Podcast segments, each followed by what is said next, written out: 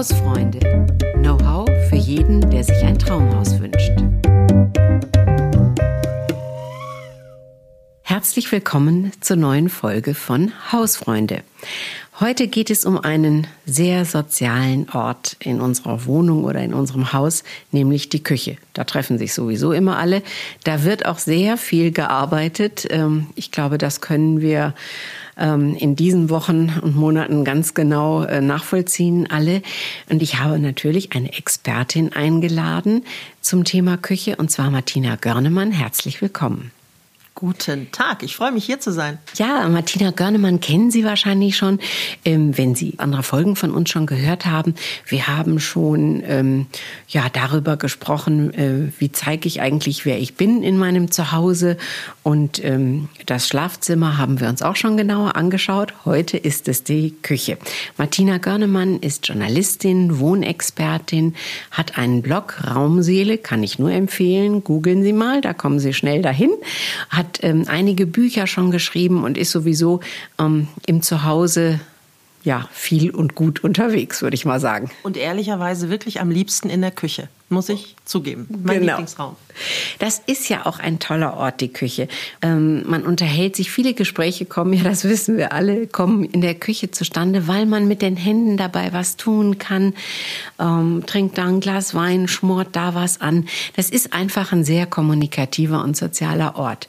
Ist mhm. übrigens auch sehr witzig bei mir. Ich habe alle meine Bücher, wirklich ausnahmslos alle Bücher in der Küche geschrieben.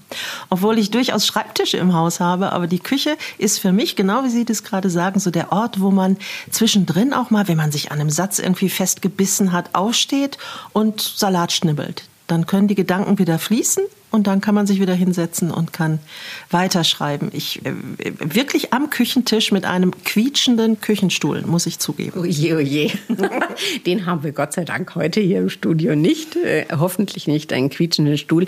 Aber in der Küche ist dann ja auch ähm, Ihr neues Buch entstanden, oder? Das Sauerteigbrot. Das sowieso dann auch noch tatsächlich mit, mit äh, klebrigen Händen, weil immer bis zu den Knöcheln im Sauerteig.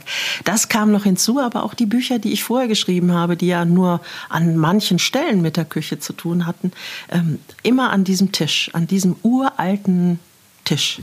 Es gibt ja äh, grob gesagt äh, die offene Küche. Ja, alle schauen in den in den Essraum hinein, sogar ins Wohnzimmer hinein. Die Gäste sind immer mit dabei, wenn man da was tut und macht und kocht. Oder es gibt, das haben auch sehr viele, eine abgeschlossene Küche, wo man die Tür auch zumachen kann. Und ähm, ich finde das ja gar nicht so schlecht.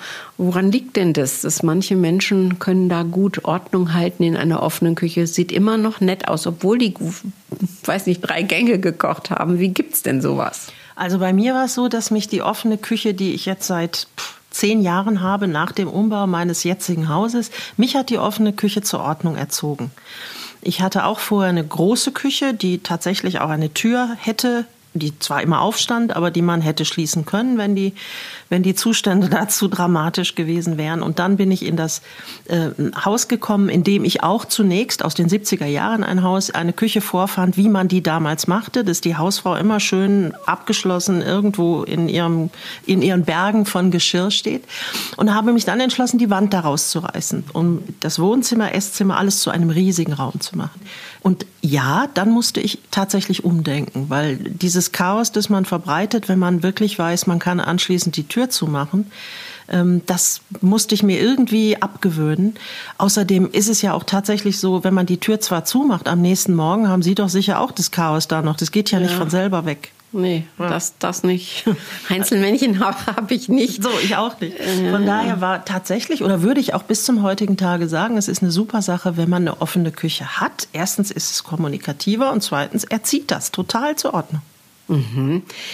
Ähm, wollen wir mal über die Glücklichmacher in der Küche sprechen. um, ein, das ist ja ein Ort, da verbringt man doch einen erklecklichen ähm, Zeitraum äh, drin und muss auch kreativ sein und ist auch unter Druck, dass es was wird. Ähm, da sollte man sich ja wohlfühlen. Äh, oberstes Gebot, logisch. Also eine Küche, wo man sagt, die ist von irgendeinem Küchenarchitekten gemacht worden. Ich kenne einen Architekten, der hat eine entzückende Betonküche. Super toll. Sieht auf Fotos Granate aus. aber man kann nicht drin kochen, man kann nicht drin leben, man fühlt sich nicht wohl. Also eine Küche muss auch eine gewisse Gemütlichkeit, denke ich, ausstrahlen. Und Glücklichmacher in der Küche, wenn Sie dieses Stichwort wählen, ähm, ist natürlich einerseits das Glas Rotwein, wenn man kocht, würde ich mal so sehen.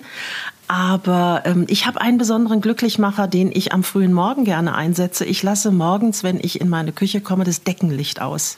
Und das kann man natürlich nur machen, wenn man eine kleine Ausweichfunzel hat. Und ich habe tatsächlich eine kleine Tischlampe, die kann modern sein, die kann äh, alt mit einem Holzfuß sein.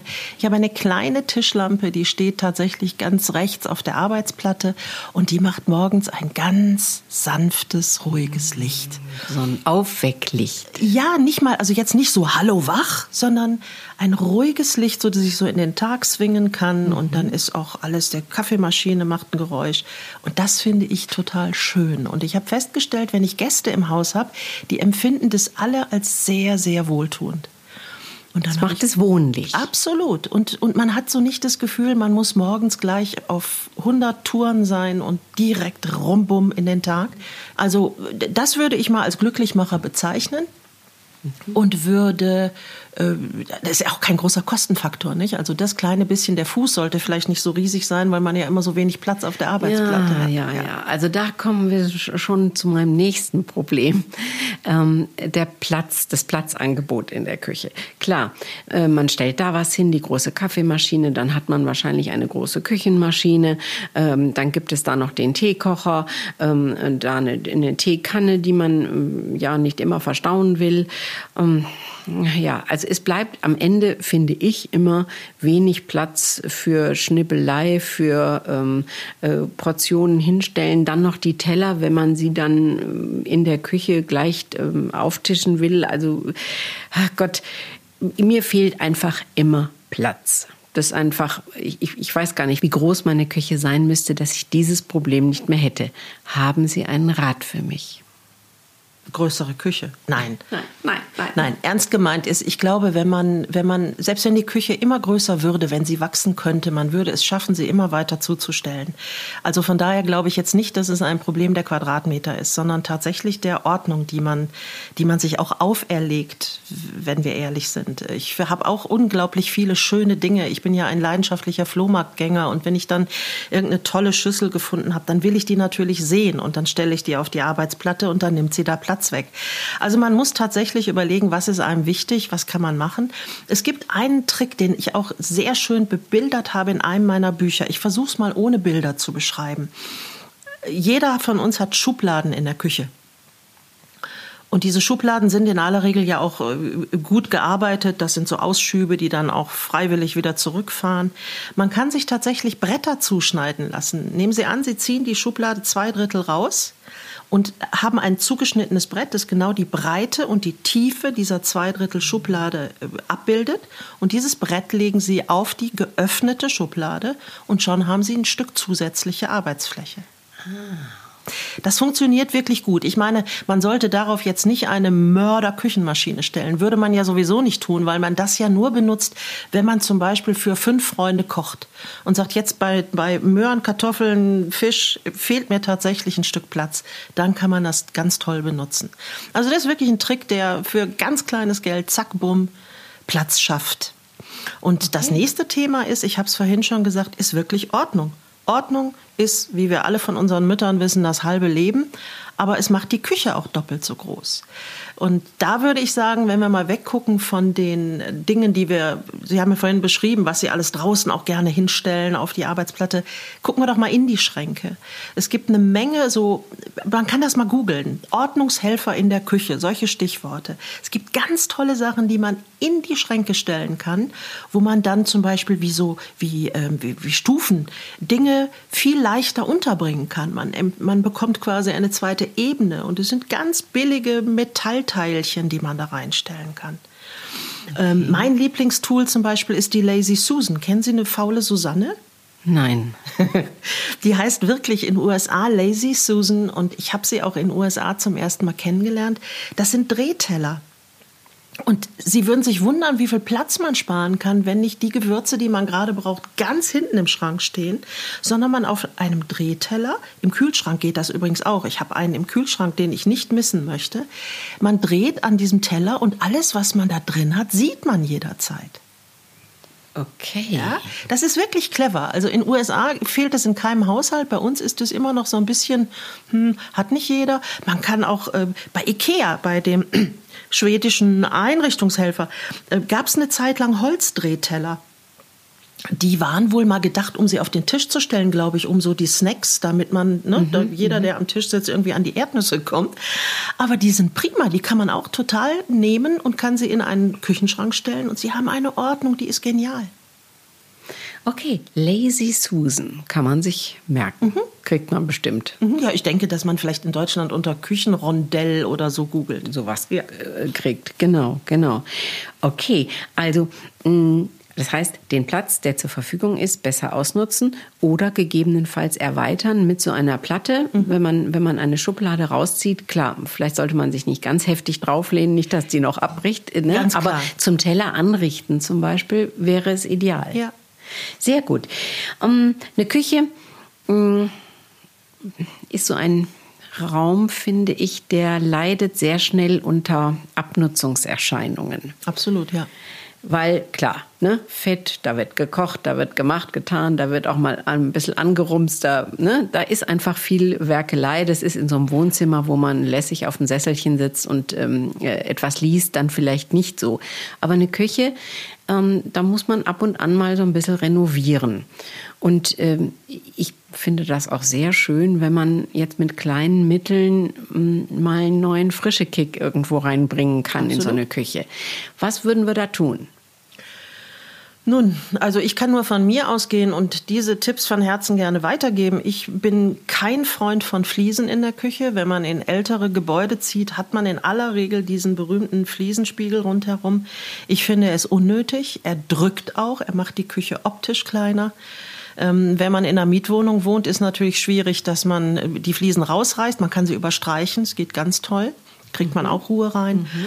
Aber wenn man eben umbaut oder ein eigenes Haus konzipiert, ich kann wirklich nur sagen, Leute, lasst die Fliesen weg. Es gibt wunderbare Farben, die tatsächlich äh, leicht aufzutragen sind und voll abwaschbar sind. Ich weiß, dass meine Großmutter tatsächlich solche Farben schon hatte und die nannte das Elefantenhaut. Und ich war als Kind immer der irrigen Annahme, dass er hat wirklich was da, die armen Elefanten. Und dann hat man denen die, oh, oh Gott. Also ich fand das ganz schrecklich, bis ich irgendwann begriffen habe, es handelt sich um Latex oder ja, heute heißt es, glaube ich, Kapaplex. Es gibt ganz viele verschiedene Hersteller. Und die Farben, ähm, man kann die ja anmischen in jedem Farbton, den man möchte. Oder aber man hat die Farbe an der Wand und gibt dann so eine, eine, eine Art zusätzlichen Anstrich drüber.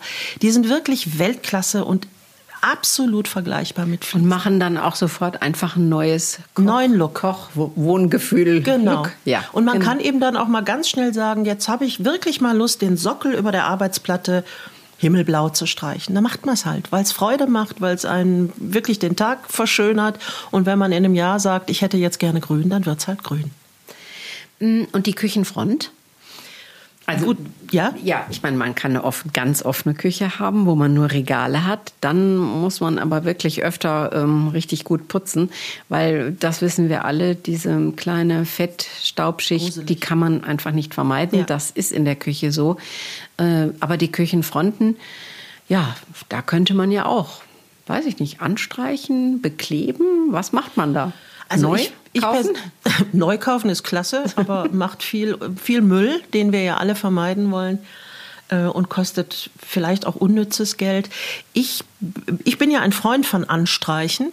Ähm, auch da wiederum, es gibt so tolle Farben, da muss man keine Angst haben, dass das irgendwie nach kurzer Zeit sich alles abschlägt. Aber es gibt ähm, natürlich, man kann zum Schreiner gehen, der Schreiner macht einem neue Fronten. Das ist sicherlich die, die, die goldene Lösung, ja, aber das kostet auch wirklich entsprechend viel Geld. Es gibt Firmen, auch das kann man googeln, die tatsächlich auf eine ganz normale Küche, wie man sie überall kauft, mit den Plastikteilen innen drin, die darauf ganz hervorragende Fronten machen auf Maß. Also man muss da nicht noch mühselig messen, sondern man sagt, ich habe die und die Küche von dem und dem Händler Und dann bekommt man diese Fronten in einem Katalog in Landhausstil, in supermodern. Und es ist wirklich erschwinglich und gibt der Küche natürlich einen ganz anderen Anstrich. Mhm.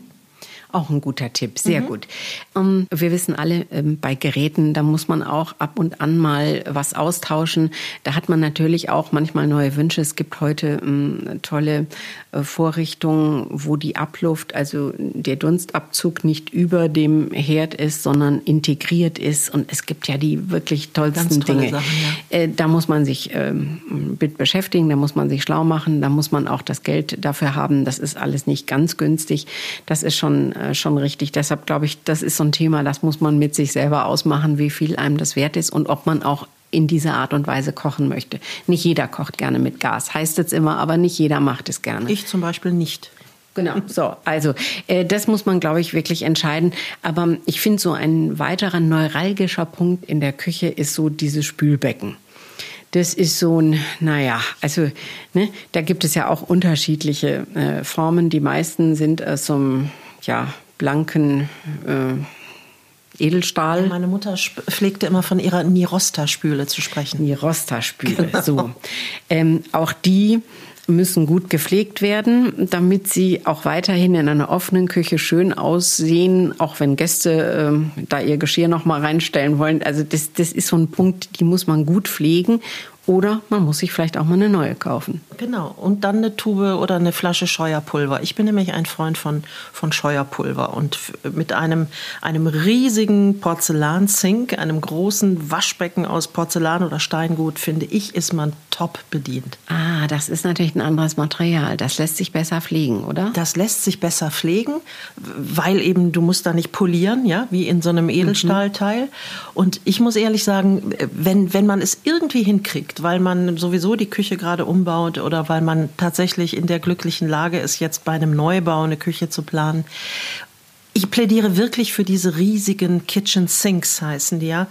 Ähm, ein, mit einem Becken oder sogar mit zwei, weil es ist die Tiefe, die so glücklich macht. Es ist, dieses Becken geht ja deutlich weiter runter. Und wenn wir mal an so ein handelsübliches Backblech denken, haben Sie schon mal versucht, so ein Backblech, das verkrustet ist, das man scheuern mm. muss, in so einem komischen kleinen Nirosta-Spülbecken, da musst du irgendwie diagonal und, und in diesen großen Sinks kannst du einfach das Backblech reinstellen, Scheuerpulver und dann, ja. Und das finde ich wirklich, wirklich toll. Und zur Not kannst du deinen kleinen Hund drin baden. Ich habe in der Tat äh, als mein Sohn klein war und als der im Garten spielte und wenn er manchmal mit völlig vermatschten Füßen direkt an der Küchentür reinkam, dann habe ich den einfach hochgehoben und habe den schnell in dieses Kitchen Sink gestellt und habe die winzig kleinen Füße abgespült. Fand ich ziemlich ja, praktisch. Ja, okay, auch ein guter Tipp. Noch ein Thema. Also, ich hätte ja gerne eine Vorratskammer, die ich nicht habe. Ich auch, ja. Ich würde mal vermuten, viele Zuhörerinnen und Zuhörer sehen das ähnlich, haben wir aber wirklich nicht oft. Die Vorräte, gerade jetzt, ähm, also im vergangenen Jahr und ja, auch in diesem Jahr äh, hat man ja ein bisschen mehr Vorräte äh, oft da, als man vielleicht üblicherweise hätte. Wie verstaut man die? Was macht man damit? Wo versteckt man die eigentlich? Also ich bin wirklich auch ein Freund von Vorräten, weil ich finde, wenn man kreativ kochen will, dann muss man einfach so ein Grundsortiment zu Hause haben. Ja, du kannst ja nicht für jede Tüte Nudeln wieder loslaufen. Und da empfehle ich aber in der Tat auch von Zeit zu Zeit wirklich mal eine Inventur zu machen. Also ich habe, äh, man nennt das glaube ich einen Apothekerschrank, ja, also einen Schrank, den man so ganz rausziehen kann. Und da habe ich die Möglichkeit, meine Vorräte zu verstauen. Das ist höchst praktisch, aber verführt auch dazu, dass man einfach nicht hinguckt. Und als ich irgendwann vor einigen Monaten mal so eine Grundinventur gemacht mhm. habe. Ich möchte gar nicht sagen, dass Sie glauben mir das nicht, was ich da für Tüten gefunden habe, die wirklich von 2007 weil man einfach nicht hinguckt. Man kauft sich irgendwann mal eine Tütensuppe. Ich bin kein Freund von Tütensuppen, aber sowas ist trotzdem irgendwie im Sortiment. Und dann vergisst man das. Das heißt, man spart eine Menge Platz, ähm, auch wenn man einfach wirklich mal von Zeit zu Zeit ordentlich ausmistet. Am besten ist natürlich, man isst turnusmäßig alles auf. Aber das macht man offenbar nicht. Und eine Dauerkonserve heißt nicht Dauerkonserve, weil sie dauerhaft im Schrank stehen soll, sondern weil sie lange hält und man soll sie dann mal auffuttern. Mhm. Also da spart man auf jeden Fall schon einiges an Platz. Mhm. Okay, ja, jetzt sind wir also durch viele Aspekte der Küche. Ich glaube, wir könnten noch eine Stunde sprechen. Mir fallen äh, lauter Themen ein, ähm, was man geschickterweise alles noch machen könnte. Aber gibt es denn so irgendein Accessoire, wo Sie sagen, ah, das macht eine Küche ganz schön? Ja, also für mich ist es, gehört eigentlich auch in die Reihe der, der Glücklichmacher für mich. Ähm, wie ich vorhin über die kleine Lampe auf der, auf der Arbeitsplatte gesprochen habe, für mich sind es Terrinen. Mhm, diese, Sie kennen das, diese großen, gerade wir hier in, in Bayern, die Terrinen, in der dann gescheite Brezensuppen, diese großen, weißen, schweren Dinger. Und ich finde immer mit diesen ausladenden Formen, die haben sowas Gemütliches, mhm. wie so eine, wie aus einem Kinderbuch, so eine, so eine rot backige Dame, die da kommt mit dieser Terrine in der Hand und einem die Suppe oder das Gemüse bringt. Ich habe, wo immer ich sie finde, auf Flohmärkten kaufe ich diese weißen, schweren Terrinen. Und da kannst du jeden Blumenstrauß für in die Ecke stellen, finde ich. Wenn du so eine Terrine auf den Esszimmertisch stellst mit roten Äpfeln drin, das macht glücklich. Und man kann sie natürlich wirklich benutzen. Also selbst wenn wir jetzt sagen, wir, wir brauchen mal die Tütensuppen auf, selbst eine Tütensuppe kannst du tierisch aufpimpen, wenn du sie in einer solchen Terrine servierst und nicht aus so einer Tasse schlürfst. Also Terrinen sind wirklich eine ganz tolle Sache. Wenn man sie auf dem Flohmarkt findet, kosten sie nicht viel und sie sind so vielfältig einsetzbar. Auch Pudding aus Terrinen ist ein Träumchen. Ah ja. Okay. Kann ich also nur empfehlen. Ah ja, die Terrine. Wir lernen immer wieder was. Martina Görnemann, ähm, Journalistin, Wohnexpertin, ähm, hat immer viele Tipps für uns. Also die Lazy Susan, äh, die wird mir, glaube ich, äh, im Gedächtnis bleiben. Unbedingt das muss ich jetzt mal ausprobieren, wie mhm. das geht bei mir in der Küche. Ähm, und ich glaube, wir können vielleicht auch noch ein bisschen saisonal werden. Wenn ich mir so überlege, es gibt ja Sachen, die braucht man nicht immer. Also Plätzchen backt man einfach nur so im Dezember. Und bestimmte Dinge braucht man gar nicht immer in der Küche. Also vielleicht erklären Sie noch mal, ähm, wie, wie können wir da ein bisschen Platz sparen, indem wir einfach uns so ein bisschen, ähm, sage ich mal, wirklich mal in die Schränke reingucken und nicht nur immer auf, rein, zu, sondern hingucken. Richtig. Hingucken und es eigentlich so machen, wie wir es doch meistens auch mit unserer Garderobe machen. Also die Skipullover und die äh, ganz schweren, warmen Sachen versucht man ja irgendwie im Sommer in Kartons unters Bett zu schieben oder wo man halt äh, Stauraum hat, äh, ordentlich verpackt auch in den Keller zu tun. Ist ja nichts Schlimmes, wenn der Keller nicht feucht ist. Ähm, von daher würde ich immer sagen, man kann wirklich saisonal arbeiten. Der Fondue-Topf ist so ein Klassiker. Den braucht kein Mensch im Hochsommer. Niemals. Äh, Raclette-Geschirr. Sie haben es schon gesagt, die ganzen Plätzchen-Arien. Ähm, und da könnte man, und ich empfehle das auch, eine Kiste machen, einen Karton, sauber, ordentlich mit dem Deckel drauf, wo man sagt, da tue ich mein ganzes Winterequipment rein. Und im Sommer holt man halt, ich habe zum Beispiel so eine Eismaschine, die ich auch im Winter definitiv nicht nutze. Äh, ein Popcornmacher. Ja, das sind so Sachen, und da kann man wirklich sagen, ich tausche aus und dann habe ich auf jeden Fall einen ganzen Schrank gespart.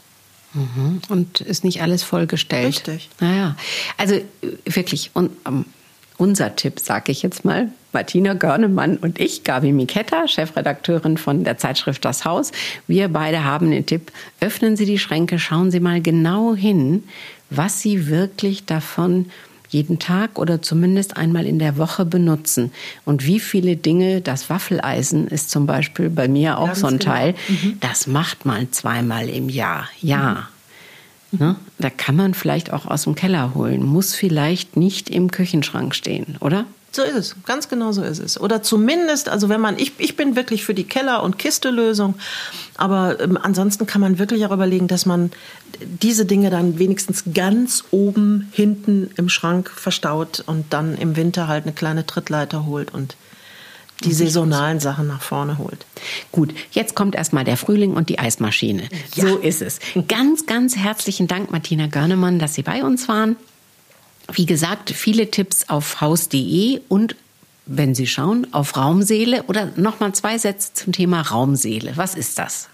Raumseele ist ähm, eigentlich ein, äh, ein Blog für erwachsene Frauen. Also für Frauen, die jetzt nicht äh, kleinen Mädchengeschichten sich erzählen, sondern die mitten im Leben stehen.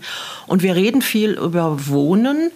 Leben, Kochen, aber auch so Themen, äh, was ist typisch männlich, was ist typisch weiblich, also durchaus auch Sachen, die uns einfach äh, gedanklich so beschäftigen, ja, was das, was das Leben so ist. Also ich äh, lade alle gerne ein, zur Raumseele zu kommen und ansonsten können wir auch in meine Bücher gucken. Das tun wir. Herzlichen Dank fürs Zuhören. Ähm, ja, bis zur nächsten Woche. Und wenn Sie Fragen haben oder Anregungen, bitte schreiben Sie mir unter hausfreunde.haus.de. Auf Wiederhören. Tschüss.